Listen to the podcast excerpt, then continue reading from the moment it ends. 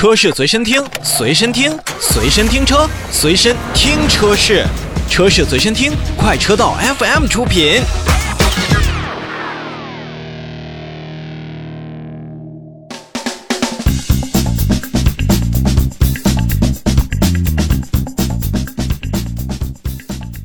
车天下，我们首先看召回。日前，梅赛德斯奔驰也是向国家市场监督管理总局备案召回计划，决定是在今年的四月二十九号开始，去召回生产日期在二零一五年七月十七日至二零一七年三月十五日期间生产的部分的进口 AMG GT 车辆，共计一百七十七台。